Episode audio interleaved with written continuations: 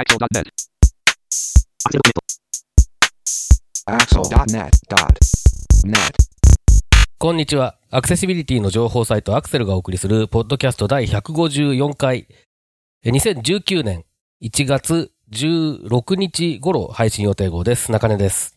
154度目まして、インフォアクシアの植木です。おうちのネット回線が NURO 光になりました。山本泉です。はい、よろしくお願いします。よろしくおよろしく願いします。お願いします。ということで、あの、新年初ですが、あの、皆さん今年もよろしくお願いします。よろしくお願いしよろます。しくお願いします。ということで、えっと、お正月初めてですけども、中根さん、さん、どんなお正月でした？中根さん。僕はですね、あの、近年稀に見る寝正月でしたね。ほう。あのー、29日にちょっと、えー打ち合わせとか、あの、仕事とは関係ない、えーものがあって、えー出かけたんですね。年末。うん。で、30日に、まああのー、天気もまあまあ良かったので、えーっと、あ、じゃあ、いつも顔なじみのになってる店とか、ちょっと、顔出して、あのーまた来年もよろしくね、みたいに言おうかなって思って、えー、ちょっとうとうとうとしたら夜8時とかだったんで、もう無理だと思って。で、で、その後ですね、なんかちょっと軽く喉がイガイガしたんで、あ風邪かなとか言いながら結局そのまま、あのじゃあゆっくりしようっつって、あの、寝る、えー起きる、餅を食う、寝る、起きる、駅伝を見る、えービールを飲む、寝る、起きる、駅伝を見るみたいなことをずっとやってましたね。すごい。はい。ということで、本当に、で、えっと、毎年僕は、あの、えっと、ちょっと知り合いが誘ってくれるので、えっと、1月3日に東京ドームで開催されるアメリカンフットボールの、えーライスボールというのをよく見に行くんですけれども、今年は多分7、8年ぶりぐらいにそれも行かずうちで寝てましたね。ええー、幸せですね、それ。ななんか、あの、で、あの、なんだろう、えっと、眠いと思ったら寝るっていうのを徹底してみたんですよ、試しに。はい。そしたら、まあ、よく寝れてですね、あの、ふ日頃いかに寝不足だったかっていうのがよくわかりましたね。あー。じゃあでも、割とスッキリと体調も良くなったんですか？そうですね。あの、風邪っぽいのもすっかり消えて、えー比較的、いあの、しょ一一週目というか、まあ、実質二週目ですけれども、元気に、あのー仕事に行き、新年会が度重なってまたちょっと疲れてますけど、まあ、そんな感じですね。わかりました。植木さんはどんなお正月でした？えー、大晦日の夜は、紅白を見て、はい。終わったらそのまま、除夜の鐘をつきに行き、はい。元旦は初詣に行き、はい。二日三日四日と仕事をし、はい。4日の夜から台湾に行って、のんびりしてきました。すごい。あのそのタイミングで出かけていくのは結構、あの、す良さそうですね。たえっと、過ぎ過ぎてそうで。そうですね。うーん。帰ってきたのはそうなんですね8日の火曜日のお昼だったんですけど、まあ7日、はい大体お客さんみんな7日が仕事始めで、7日はほとんどみんな仕事しないだろうという目論みのもと、うん。あとまあ遅めに行って遅めに帰ってくれば安く上がるだろうという目論みのもと、そうん。いい感じでのんびりしていきました。で、台湾は暑かったんですか？台湾はそうですね、昼間は暑かったですね。夜、夜も、夜も、そうね、夜も20度ぐらいあったので、ええー、じゃあ、すごい過ごしやすいやつです、ねまあ、半袖 T シャツで一日過ごせるぐらい、昼間はそれでも汗ばむぐらいな感じでしたかね。すごい、やはっぱ夏ですね。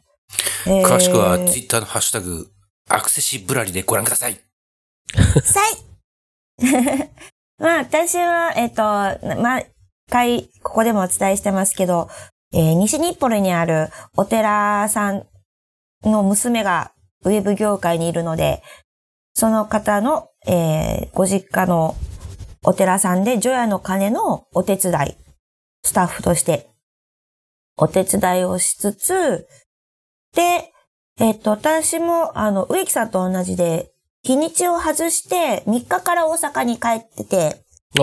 で、そうなんです。あの、私は、あの、年末年始に動かなくてはいけないわけではないので、日にちをずらして、3日から行くと、やはりですね、新幹線も空いてて。でもなんか、えっと、3日の日の夕方に新大阪着いたんですけど、新大阪は、あの、4日からお仕事の方々の、あの、帰る人たちが、で、ちょっと新大阪駅はちょっとごたついていましたけど、それぐらいでしたね。で、あとは、えっ、と、住吉大社行って、法医神社っていう方角の神様、堺の仁徳天皇陵の近くにある神社行って、えっ、と、あとは、天神さんに行って、あと、宿田彦名神社っていう神王さん行って、あとどこ行ったっけかなっていう感じで割と初詣しまくりって行きました。いろいろともう今年もよろしくお願いしますって言ってたくさんの神様にお願いをしてきました。なるほど。ということで皆さんの年末年始のお話お待ちしてますます。はい、えー、では本題に入っていきますけれども、今回は1月1回目の配信ということで、えー毎月1回目の配信では、あこの3人があ気になった、えー最近のアクセシビリティ関連の話題を、えー紹介する、アクセル河原版をお送りしております。えーということで、えー今回取り上げる話題をまとめて紹介してください。いろいろな色をいろいろ見てみる。一般色覚者にはほぼわからない小さくて大きな違い。実改定で日本社会における色のルールはどう変わったか。こういう仕組みがあれば真のバイリンガルになれるかも。本の内容を手話で伝えるストーリーサインアプリファーウェイが提供。ついにここまで来たかアメリカ。ビヨンセのサイトを視覚障害者が提訴。クレーマーという日本人の無知コメントも。の3本です。はい、では早速最初の話題からいきましょう。はい。いろいろな色をいろいろ見てみる。一般色覚者にはほぼわからない小さくて大きな違い。実改定で日本社会における色のルールはどう変わったのか。ということで、これは私の方が拾ってみました。えー、こちらはですね、2018年、去年の年末29日に公開されたネトラボでの記事になります。で、えー、実はですね、えーこの記事によりますと、2018年の4月に JIS ですね、日本工業規格の改定があって、それに合わせて、えー道路工事の赤いランプとか、踏切とか非常口のマークとかがですね、の安全色と言われているのが、えーちょっとですね、変わったらしいんですね。で、それの例をいくつか紹介されています。で、あの、例でもですね、画像で紹介されてるんですが、本当に、えー赤い色の消火器のアイコンの、本当に、えー前は割と、えー鮮やかな赤だったのが、改定後はちょっと黄色がかった、えーオレンジに近い赤色に変わっていたりとか、あとは緑の色が、えー濃い緑だったのが、ちょっとやっぱ黄みがかった明るい緑になっていたりとかっていう細かい調整があるので、サイトにもありますけど、ビフォーアフターで見比べると違いがわかりますけど、単体で見るとほとんど変わらない。でも、なぜそういうのが起こったかというと、やはりあの、色弱と言われている色の違いが分かりづらい人に対して、えーこのちっちゃい違いでも、その色の違いが分かりづらい人にとっては、えーすごく見やすくなったというのがあるそうです。で、これが、まあ、えー記事ではですね、カラーユニバーサルデザイン機構の副理事の伊賀さんのインタビューとしていろいろと、公開されています。で、これ、すごいやっぱり面白いなと思ったのは、標識だけではなくって、この記事では、色だけで情報を伝えたりっていうのをせずに、例えば、よく見かける文章とかでも重要なところを赤色にして伝えたりっていうことっていうのはよくよく見かけるものなんですけども、それを、えー例えばアンダーラインを引いてみようとか、えー、背景色にしてみようとか、えー、ボーダーで囲って文字を囲ってみたりとかっていう工夫もできるよねっていう提案がされていたりとかもあります。で、この文字に対して、赤色の文字に対して見づらいっていうのは、えー、去年もそうですけど、あの、チャットワークの森谷さんもブログですとか、あとセミナーとかでもおっしゃっていたんですけど、チャットワークも、あの、強調するところのところを赤色表示していたらしいんですね、以前は。でも、社内にいてた色弱の方は、それに気づいてなかった、赤色だとか、あと強調されていたっていうことが、えー、気づかれていなかったっていうことが判明して、で、今はですね、えー、色表示ではなくって、黄色の背景色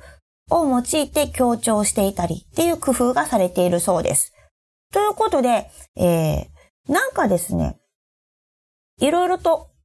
色については今後も割と今年、去年のところからいろいろと話がブログとかも見かけるので、今年さらにいろいろと出てくるんじゃないかなっていうふうに思いました。なので今回これを取り上げてみました。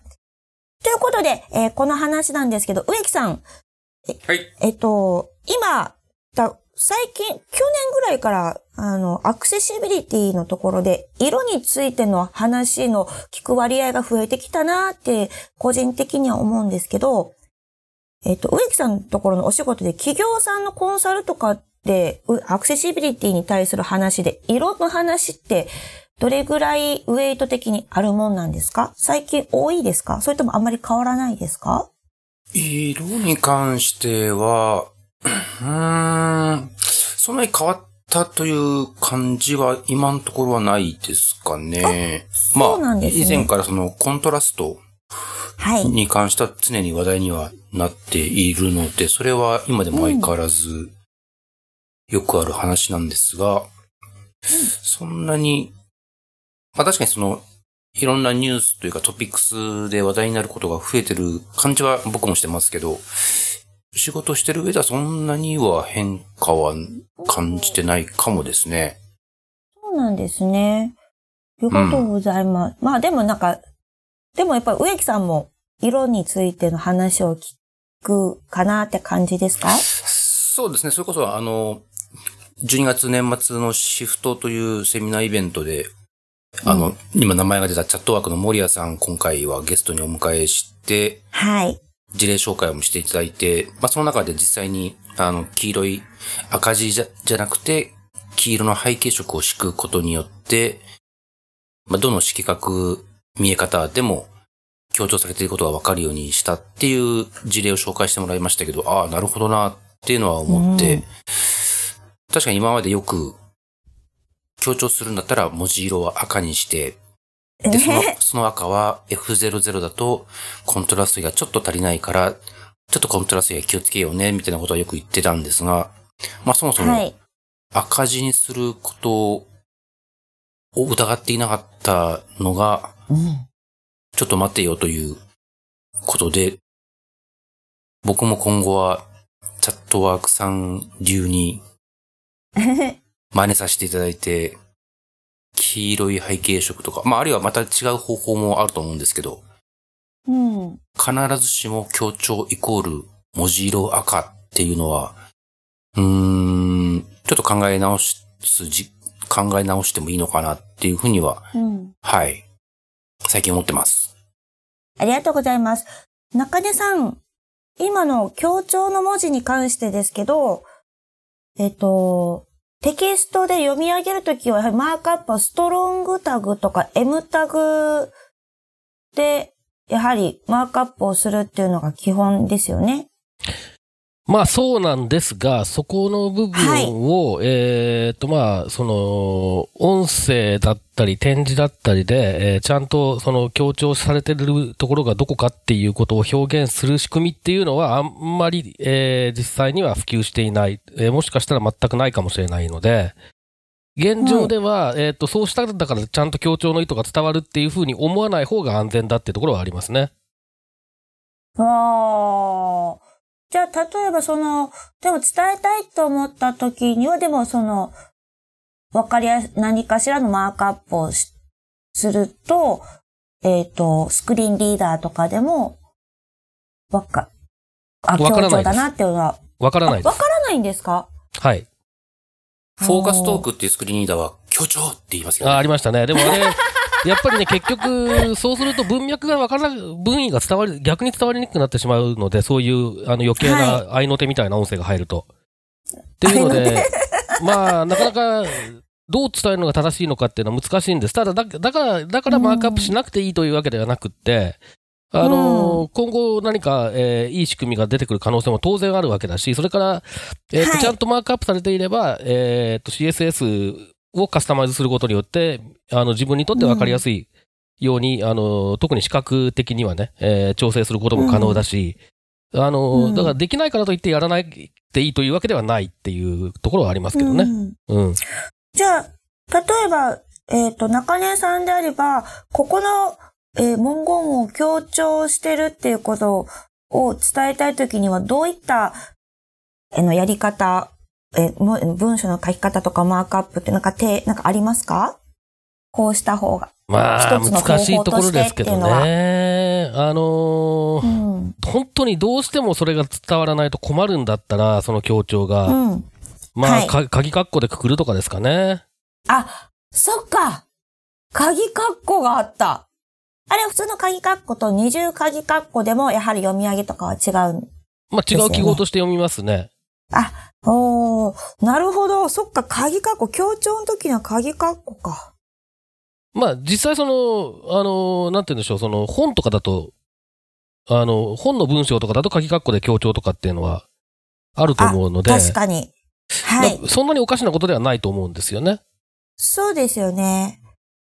これもちょっと、これも一つ、色の話とその河川とか背景色、プラス、えー鍵、あの、括弧の使い方とかも今後ちょっとじゃあ、工夫していく余地はありそうですね。まあ、あの、そうですね。どどれか一つの方法でっていうんじゃないっていうところが重要だと思うんでね。はいそうですよね。はい。ありがとうございます。はい。で、えっと、この記事なんですけど、結構そのインタビュー充実して、の内容が充実していて、あの、色弱、うんえーまあ、色覚障害、いろんな呼ばれ方がありますけど、それの、えっと、詳しいメカニズムだったりとか、あとその、はい。時数が改正されたことによって、どんないい影響があったのか、あるいはその改正されなくてどんなに困ってたのかみたいな話とか、結構ね、あの、読み応えがある内容なので、えーぜひ読んでいただけるといいんじゃないかなというふうに思います。はい。ありがとうございます。これネトラボで掲載してるっていうのもなんかちょっと私、感慨深いなとかってちょっと個人的に思ったりもしました。あー、まあ確かにそうかもしれないですね。うん。はい。続きまして、こういう仕組みがあれば真のバイリンガルになれるかも本の内容を手話で伝えるストーリーサインアプリ、ファーウェイが提供。ということで、中根さんお願いします。はい、これ12月の初めぐらいの記事、えーなんですけれども、まあ、あの、今のタイトルのままなんですけども、要するに。えーっとですね、まあ、あの、アンドロイドのスマホで、えー動作する、えーアプリえーらしいんですね。で、ファーウェイ、まあ、あの、いろんな意味で話題になっているファーウェイですけれども、が、リリースしたということです。それで、えーこのアプリが対応している本じゃないとた、えーダメらしいんですけれども、あのーその本を、えーこうカメラで、スマホのカメラでこう映してやると、その今映している部分に書かれている内容が、えー手話になったアニメ、手話にしたアニメーション。えーこれが、スマホの画面上に表示されると。えーこういう仕組みらしいんですね。で、えーっと、これ、なかなか面白いなって思うんです。つまりその、えー手話というのは、あまあ皆さんご存知の方も多いとは思うんですけれども、あの、まあある種、えー一つの言語ですので、その日本、例えば日本語の手話と、えー日本語、その僕たちが普通に喋っている日本語だと文法とか、あるいは単語とかもまあちょっと違ったりとか、っていうことがあるので、こう単純に翻訳するっていうことがすごく難しい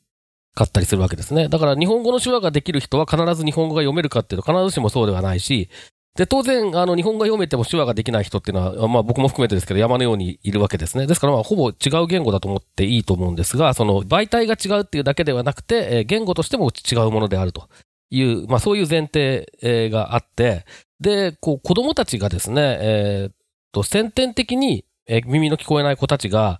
えー周囲に手話を使う人がいると、手話は普通にこう、言語獲得していくものらしいんですね。えーなんですけど、そういう手話がわかる子たちが、じゃあ、えっ、と、文字を読めるようにするにはどうするのかっていうことはすごくやっぱり難しい問題らしくって、で、これ考えてみると当たり前で、その、文字って、えーなんて言うんでしょう。僕たちが喋っている言葉をそのまま、あの、文字化したものだから、えー言葉を喋ったり聞いたりしている人たちにとっては、まあその、記号の持つ意味だけ覚えれば、えーその内容っていうのは理解できるわけですが、手話というのは、その、えーっと、手話と文字っていうのは対応していないので、えーですから、こう、記号を覚えたところで発音もわからないし、えー発音が分かったところで、えーと、手話とは違うわけで意味がわからないしっていうことになって、すごく僕のハードルが高いんだろうなと思ってるんですね。で、そこのあたりはちょっと専門家ではないので、あくまでも推測なんですけれども、えーっと、ということですごくその言語獲得が、まあ、要するに手話と文字と両方しなきゃいけない。つまりバイリンガルみたいな状態にならなきゃいけないっていうことだと思うんです。なんですけれども、こういう形で、そのリアルタイムで、えー今見ている文字が、自分が知っている言語、つまり手話ではどういう、えー風に表現されるのかっていうのが、えーわかる。そういう仕組みが、えーっと、あれば、子供たちももしかしたらちゃんと学習できるのかな、というようなことを思って、これすごく面白い取り組みだし、えーっと、今、その、えーこの記事によると、えーっと、このアプリが対応している、えー言語言語っていうのは手話ですね。手話、手話、あの、ちなみに手話は、えーこれもご存知の方多いと思いますけども、あの、日本とアメリカでは違う手話だし、で、えっ、と、同じ英語圏だからといって、アメリカとイギリスでも実は違う手話だし、みたいなことがあってですね、えーまあ、手話もたくさんあるし、えっ、と、なんとか手話、なんとか手話って、それぞれが一つずつの言語になってる、えーわけですけれども、まあ、いずれにしてもこの、えー今はこのアプリが対応している言語ごとに一つの、一冊のタイトルしか、えーまだ対応している本がないという状況らしいんですが、えーで、あとこれ日本語の本があるのかどうかっていうのもちょっとこの記事からだけだとわからないんですけれども、えーこういったあもの、対応している本とかがもっと増えるといいなというふうに思いました。これ中根さん、あの、もう一度確認というかなんですけれども、はい。文字を読み取って、その文字に対して、えー、アニメのキャラクターが手話で伝えてくれる。ということのようですね。ですね。はいと。いうことは、で、なんか先ほど本は一冊しかないとか対応してるっていうのはどういうことなんでしょうね。あの、文字を認識するんであればと思ってたんですけど、いやー、多分単純にその、単純な翻訳ではないんだと思いますよ。やっぱりその、えーっあとあ、結構、あのーお文脈によってその変換される先の手話の表現が違ったりとかっていうことがあると思うので、おそらくその本ごとにあデータを持ってるんじゃないかというふうに推測してるんですけどね、アプリの中で。なるほど。そっか。で、これは、そのちびっ子たちに、えー教科書として使うっていうことが目的っていうことですよね。教科書なのか、まあ、あの、趣味の読み物なのかわかんないですけれども、そういった、その読む体験を、えーっと、手話と同時に、えーうんさせることによって言語習得を、うん。えーた、助けようっていうことなんだと思うんですけれどもね。そうですよね。そっか。確かにどっちも、これ聞いて、今まで、あの、読むのと手話はどっちも皆さん同時に知っているって勝手に思い込んでました。あのー途中から聞こえなくなった方の場合だと、えーまあ、読めるわけですよね、もともと。うーん。で、えーっと、後から手話を覚える、うーので、うん。両方いけるっていう人はもちろん、えーうん。ある種想像しやすいんですが、最初から聞こえない方の場合だと、やっぱり、その、まずは多分手話でこう、コミュニケーションをと取るための、えーうん。能力を獲得して、そこからじゃあ文字を覚えるって話になっていくと思うので、これは結構外国語を学ぶのと同じぐらいのハードルなんじゃないかと僕は推測してるんですよね、それは。そう、うん確かに言われてみたらそうですよね。植木さん、この記事にはいかがですか？まあ、あの、先天的に聞こえない子供たちは多分、発音っていう概念がないと思うので、うん。余計にその、何か絵本とかを読むっていうのは、確かにまあ、ほぼ、ま、まず無理なんだろうなっていうのは、なんとなく想像はできるのと、まあ、それを、ま、このアプリが、まあ、ここのやっぱり AI が絡んでるっぽいんですけど、それをこう変えて、変えようとしてる、変えてるっていうのは、いやー、なんでしょう、また、すごいなというか、つい先日、あの、うちの近所で、あの、なんか、イベントをやってて、いろんなブースが出てる中で、手話、手話教えますみたいなブースがあって、うん。そこで、あの、自己紹介の仕方を教えてもらったんですけど、だから今一応、私の名前は、植木誠ですって、手話できるようになったんですけど、おうはい。まあちょっと今年僕の中の一つのテーマに、聴覚障害を理解するというのがあるので、手話も、もう少しできるようになって、実際手話を使っている人たちとコミュニケーションできるようになったらいいなと思っていたところなので、はい。ちょっとこういう手話系のアプリもいろいろチェックしてみようかなと思いました。続きまして、ついにここまで来たか、アメリカ。ビヨンセのサイトを視覚障害者が提訴。クレーマーっていう日本人の無知コメントも。ということで、植木さんお願いします。カモアクセシビリティ さあ、そういうわけでございまして、えーえー年明け早々にですね、ビヨンセのサイトを視覚障害者が提訴なんていうニュースが、えー飛び込んでまいりました。えー今年、はいえー1月3日の、えー、じゃあハリウッドレポーターという、これ新聞なんですかね？何なんですかね？ちょっとわかんないんですが、えー まあ、そのメディアによりますと、えー、ビヨンセ .com、ビヨンセのまあ公式サイトですね、えーに、えー視覚障害のある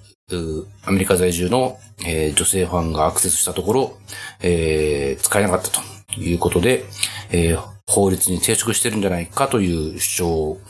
をしていますということなんですが、まあ、えっ、と、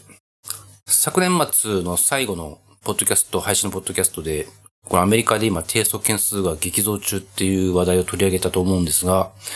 えー、2019年、これがどう、どうなっていくのか、ウォッチしていきたいですって言った矢先にこのニュースが入ってきて、ちょっと ビビってたじろいだんですが、えー、で、まあ、日本でもヤフーニュースとかで取り上げられて、元記事は女子スパ、女子スパってあるんですね。まあ、それはさておき。あはい。えーっと、ヤフーニュースでも取り上げられてまして、で、まあ、それに対する日本の人たちのコメント、リアクションの中に結構、その、なんでクレーマーじゃねえか、こんなの、的なのが、えーちょいちょいあるっていうようなことで、いやいや、そういうことじゃないんですよ、というのを、こう、ユーディットの関根さんという、えーまあ、えーこの分野では、まあ、大御所的な存在の方が、まあ、えー解説をしている記事なんですが、まあ確かに海外では法律でこのあたりのことがまあ保障されるのがまあ当たり前になってきているところではありますが、個人的にはアメリカの普通の、普通普通の人たちっておかしいな。普通って何が普通って話なんだけど、えー、アクセシビリティとかの仕事をしていない人たちアメリカの人たちがどういうリアクション、どういう反応をしてるのかなってちょっと気になるところで、確かにその、向こうのカンファレンスとか行くと、まあ、アクセシビリティをやってる人たちが集まっているので、法律で義務付けられてるよね、やんなきゃいけないよね、やっていこうねっていう空気が当たり前のようにあるんですけど、まあ、そこから一歩外に出た時はどうなんだろうっていうと、それほどうん。っていう感じもするし、まあ日本の場合は、そういう、えー、公的機関ですら法的には義務付けられていなかったりっていう部分では、確かに先進国、諸外国から遅れていることは確かなので、えー、なんでこんなのクレーマーだよみたいなリアクションが起こるのは、まあそれは致し方ないかなと思いますし、えー、ヤフーニュースのコメント欄なんかを見てると、まあ結構、うんうん、まあまあそうだろうね、そうだろう。まあ一歩、そのアクセシビリティのコミュニティがあるとすれば、そこから一歩外に出ると、まあ、まだまだ世間一般的にはこういう受け止められ方するんだよなっていうのを改めて確認できたのと、じゃあ、2019年、どうし、何、何をし、何をしていくべきか、どういうことをやっていくべきかっていうかんの考えるいいきっかけにもなったかなと思ったりしつつ、うん。まあ、とりあえずアメリカ、さらにビヨンセの次に何かまた起こるのか、とかも気になったりもしますし、とりあえず、はい、また3月アメリカに行くので、ちょっとその辺、リサーチしてこようかなと思ったりもしているところです。ありがとうございます。中根さん、この記事、いかがですか？まあ、特に驚きはなく、えー、っと、もっと増えてくくんだろうなっていう印象ですね。こういう、訴訟になってるのかどうか知らないですけれども、これ多分、あの、えー、と、年末のポッドキャストの時もちょっと、えー、話が出てましたけれども、その提訴っていうのが何を意味してるのかっていうのをちょっとちゃんと調べてみないといけないなと思ってるんですが、えっ、ー、と、えっ、ー、と、ADA とか、まあ、アメリカ、え、障害があるアメリカ人法かな ?ADA ですね。 Americans with Disability Act で定義された、そのなんか仲裁組織みたいなところに対する申し立てなののことを提訴と言ってるのかもしれないし、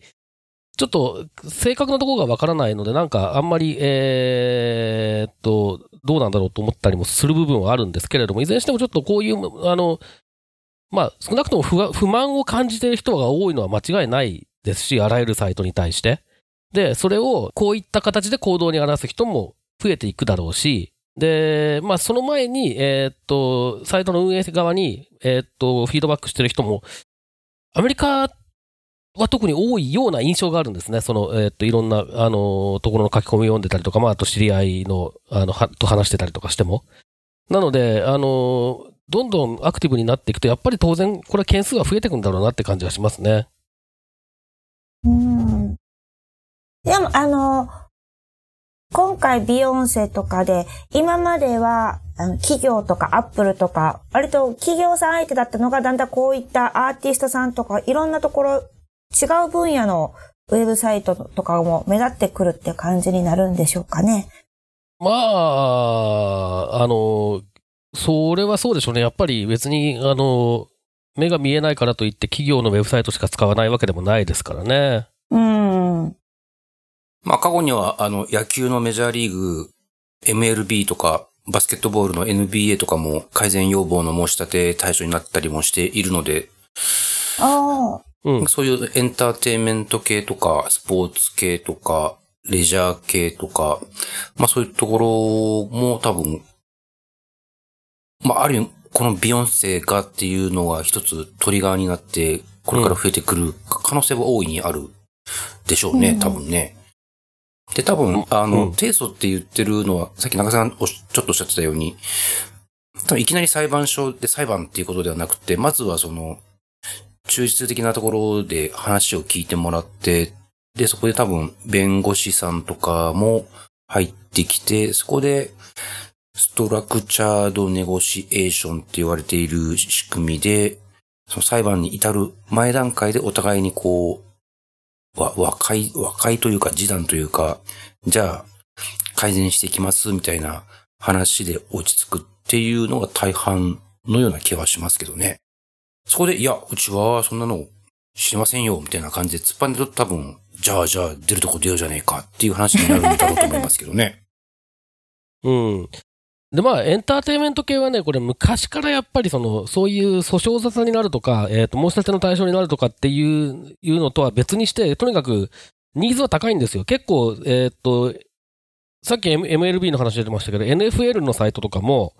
えっ、ー、と、あれですね、アメリカンフットボールの方ですね。のサイトとかも、できた当初から、もう視覚障害者結構好きな人多いんですよね、なんだかんだ言ってね。だから、あの、できた当初からなんだこのサイトはっていう のが視覚障害関係のメーリングリストでは吹き荒れていたっていうのを今ふ、ふと思い出しましたけど、20年ぐらい前かな、もう。そういうようなこともあったりしたから、やっぱりね、あの、当然なんですけど、あの、娯楽系のサイトの方が、そりゃ企業のサイトより見ますよっていうところはありますからね。うーん。そうですよね。あと観光系とかもそうですよね。うん、でも観光系とかだったら、えーっと、一回見ればしばらく見ないみたいなことあるかもしれないけど、こう、ファンだったら常に見たいとかっていうことになってくると思うので、で、企業だってそうじゃないですか。やっぱり企業のやつを常に見てる人ってよっぽどその企業が好きか、よっぽどその企業の株でひどい目に遭ってるかなんかそういう人だと思うので、あの、えーっと、やっぱりニーズはたエンターテインメント系の方が高いんじゃないかなって気がしますね。うん、そうですよね。でもなんか最近あれですよね、そのエンターテインメント系のその海外とか日本では、特に海外とかは、ツイッターと YouTube を割と多用してこの、プロモーションしたりとか、お知らせを出したりとかっていうのが増えてきて、私もなんか公式サイトよりも SNS で情報を仕入れることの方が多いなって気がしたんですけど、えっ、と、やっぱりそういった SNS のテキストと動画とかっていうのも今後さらに増えてきそうかもしれないですかね。うん、ただ結局詳しい情報はさ自社サイトに誘導するっていうことになりますから、うんそこはやっぱりどうしようもなく抑えなきゃいけないですよね。そうですよね。ビヨンセのサイトの場合は、ショップ、グッズを売っていたりだとか、うんあとはツアーのスケジュールとか、し案内してたりとかっていうのがあるので、多分その辺、ファンだったらやっぱりうん公式サイトを見に来るってことになるんでしょうね。うん。そうでしょうね。あとあれですね、あの今ふと思ったのは、スティービー・ワンダーがこの件についてどう思ってるか非常に気になりますっていうか興味がありますね。ああ、誰かインタビュー言ってないですかね？うん、彼は毎年その3月の C さんっていうアクセシビリティをテーマにしたカンファレンスに毎年来て、展示ブースとかチェックしてらっしゃるので、そういう、こういうことに関してはかなり関心が高いと思われ、うん、そうですね。そんなスティーブ・ワンダーさんがどうお感じになっているのか。私が3月、突撃インタビューしてまいります。楽しみということで、はい。カーラ版は以上です。はい、えー、で、直前になっておりますけれども、えー、イベントのお知らせです。はい。アクセルミートアップ014教えて iOS Voice Over 2019新州バージョンということで、2019年1月19日土曜日の午後、東京の小川町にあるタブコワーキング東京で行います。はい、えーっと、今週末ですね、この配信から言うと。ですので、そうですね。えーっと、まあ、これ聞いて間に合ってない人もいるかもしれないですけど、間に合った方はぜひ、あの、興味があったら来ていただきたい。まあ、あの、えーっと、収録時点では、まあまあ、あの、まだ余裕が、せ席に余裕はありますので、多分はい配信するまでにそんなにすっげえ増えるってことはないと思うんで、あの、えー余裕あります。はい。今回じゃあ中根さん、えっ、と、iOS のボイスオーバーってことで iPhone が入ってるやつだと思うんですけども、ポイントとしては音声を、え設定とか使い方が一応ポイントになりますか？そうですね。あの、どう、まあ本当に、えーっと、なんとなく聞いたことがあるっていう人を対象にし考えてますので、えーどうやったら使えるようになるのか、えーどうやったら、えーっと、元、元通りに戻せるのか、えーっていうところから始まってですね。要それめちゃめちゃ重要なんでね。そうですよね。はい。あとでなんか、うんあの、くるっと回したりとかってなんか操作がいろいろと特殊な操作があるんですよね。まあそうですね。あの、普通に、えーボイスオーバーを知らない人にとっては、ちょっと馴染みのないジェスチャーとかもありますし、で、それが結構重要だったりもするので、あの、その部分を知らないと実はボイスオーバーの機能の、えーどうでしょうね。うん、結構な部分を知らない状態になってしまうような気がするので、とか、えーっと、あとはまあ、あの、細かな設定の話ももちろんしますし、じゃあ具体的にどういうふうにアプリを使ってるの？とか、えー文字を入力してるの？とか、えー編集してるの？みたいな話も、えっ、と、実演を交えて、えー紹介して、で、実際にね、えー参加していただいた方、あの、iOS の入った、まあ、iPhone なり、iPod Touch なり iPad、えー持ってきていただける方が多いと思うので、あの、説明したら、まあ、2、3分なり、5、6分なり、えー時間をとって実際に試してみてもらって、えっ、と、どれだけ思ったよりも簡単か、どれだけ思ったよりも大変か、みたいなこともちょっとね、えー経験してもらえるような形で進めようかなというふうに思ってます。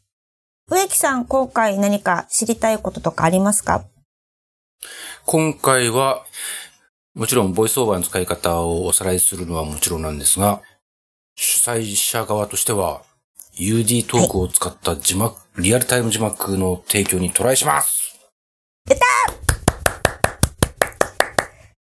すごいですね。これ、あの、UD トークの青木さんがもしかしたらサポートで、いろいろと教えてもらえるかもしれないという情報も入ってますよね。はい。はい。という心強いサポート体制もございますので、うまくいくといいなと。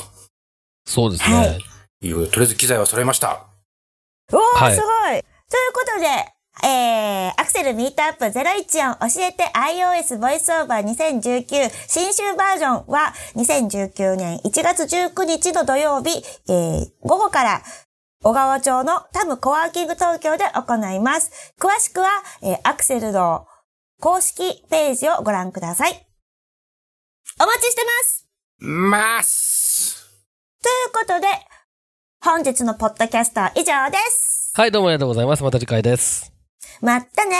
ー。さよなら。バイなら、ラナイは。